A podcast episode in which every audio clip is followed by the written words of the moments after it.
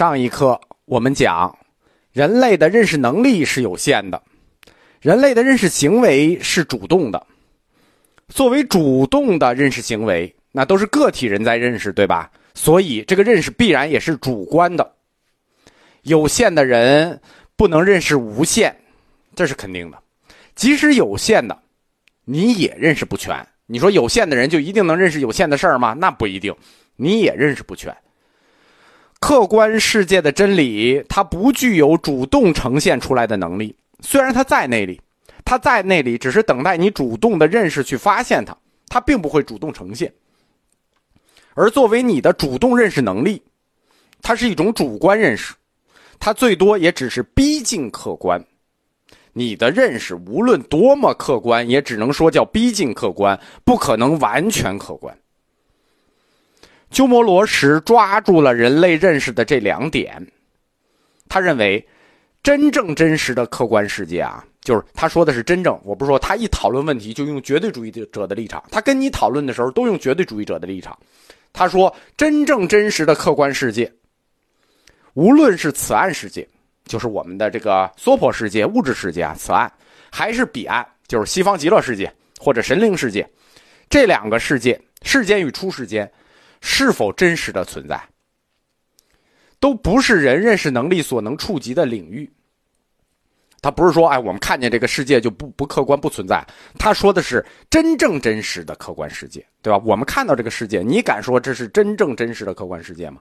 他这看法是对的，因为他说的是一个绝对真实的客观，我们确实无法触及。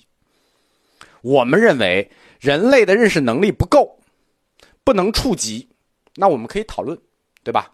我们可以部分的触及，我们不能完全的触及，我们可以部分的触及，但无法探究，因此我们不能对绝对客观的事情下任何结论，对吧？我们确实认识到我们认识的缺陷了，所以我们不能对这个真正真实的客观世界下结论。而鸠摩罗什认为，人类的认识能力不能触及，那说明什么？说明它就不存在。哎，他这个结论怎么这么奇怪？这个结论就根本不一样。因为他说，为啥这个人类的认识能力无法触及、触及不到？他就是绝对主义者的。你有认识能力，你就应该都能触及到。你为什么触及不到？因为它不存在，所以你触及不到。哎，你看这个逻辑。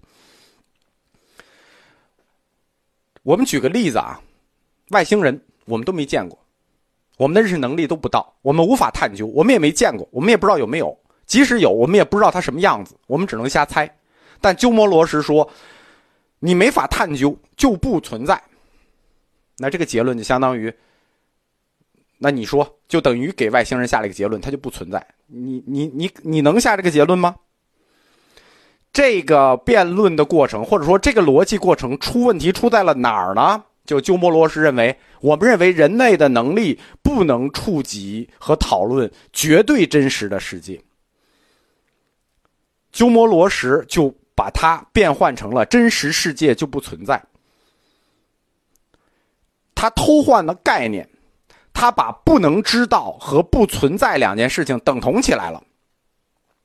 我们不能知道，我们不能完全的知道，他把这和不存在给等同了。他把因为和所以自说自话的就给你定义了。那你能认识的是什么呢？他为什么要这么定义？因为他要指出，你能认识的只有你自己的认识而已，这个世界不存在，你所有的认识只是你的认识而已，这是他的目的。实际上，他为了达到这个目的的论证的过程里，他偷换了概念，他把不能完全的了解、完全的触及、完全的知道和不存在，就是他用一个绝对主义者的观点给你偷换了概念，这就是主观唯心主义。我们讲佛教哲学，它难搞，特别难搞，就在这里，因为它经常在小细节上给你偷换条件，逻辑还是一样的，但它悄悄的给你撤换了条件，这一换，结果就大不一样了。鸠摩罗什在写实相论的时候，就是诸法实相那个实相，实相论的时候，他也用过实相这个概念。好像他承认某种神秘的客观存在，叫做实相。所以我们说鸠摩罗什的思想研究起来特别难，就是他经常混用很多词。他在实相论里头，他也承认了实相，好像就承认某种神秘的客观存在，这和他的诸法行空是矛盾的。实际不是，实际这是一种文字假象，是一个介词。鸠摩罗什他也没有更好的词可以用了，就想描述那种完全不存在，他也没有更好的词可以用了，他就借了一个词，借了实相这个词。本身鸠摩罗什的佛学思想是不会承认任何存在的，任何存在都不承认。他使用实相这个词，跟他的语言习惯有关，就实相。实际他经常使用很多其他的佛教词汇混用，比如真如、法性、真迹、涅槃、实相，他经常把这些词混用。他实际只想表达一个意思，就是一个介词，借这个词代指一个意思。这个意思是什么呢？是一个最高真理的意思。他并不是真正的去去抠这个词，他就想借这个词给你指示这是一个最高真理。但是他的这种使用方法或译作方法。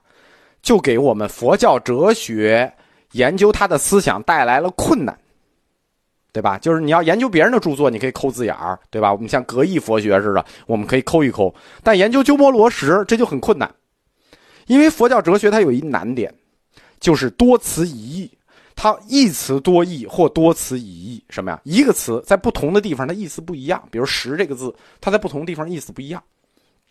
它另一个特点就是多词一义，就是好多个词它一个意思。你看，真如、法性、真迹、涅槃、实相，它搁在一块儿使。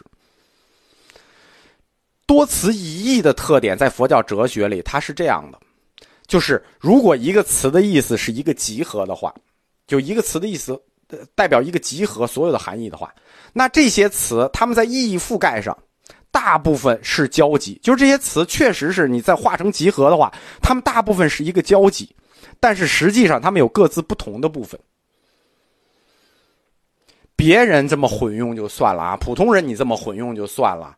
但鸠摩罗什老师，您是佛教八宗共祖，您这么混用，你让我们后人怎么研究你，对吧？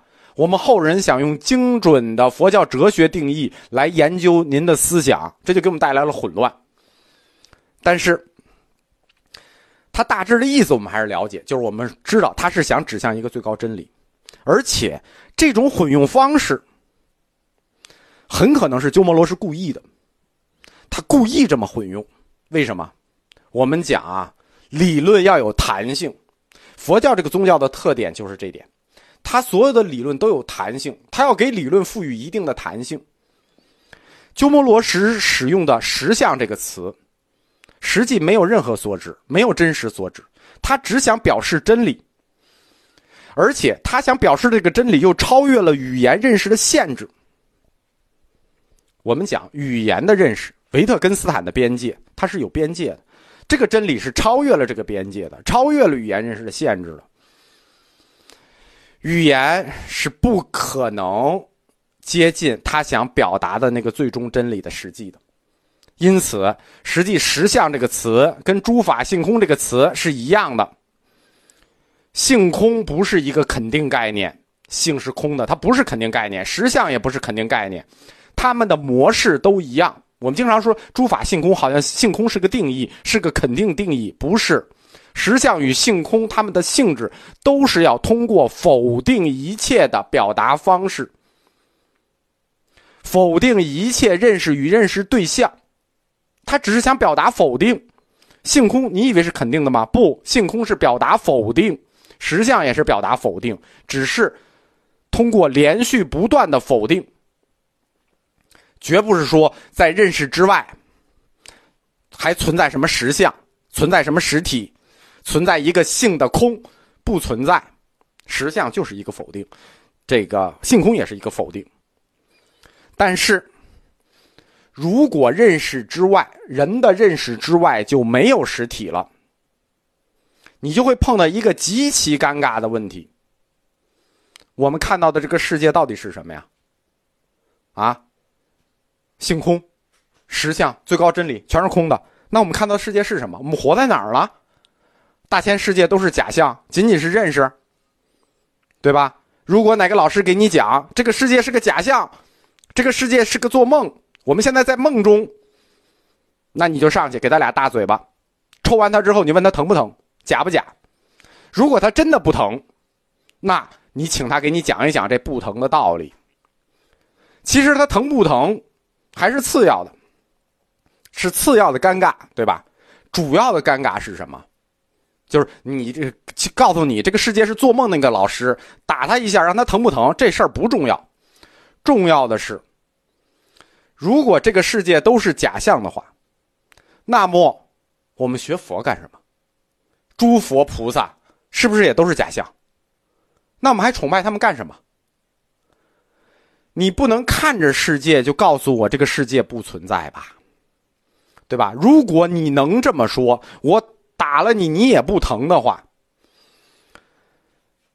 那么你告诉我，对，佛和菩萨在哪儿呢？对吧？你打完这个老师俩大嘴巴，他说不疼，我还是在做梦，你还是在做梦。那请问他，佛菩萨在哪儿？面对这么尖锐的质问，鸠摩罗什，你必须给出一个回答。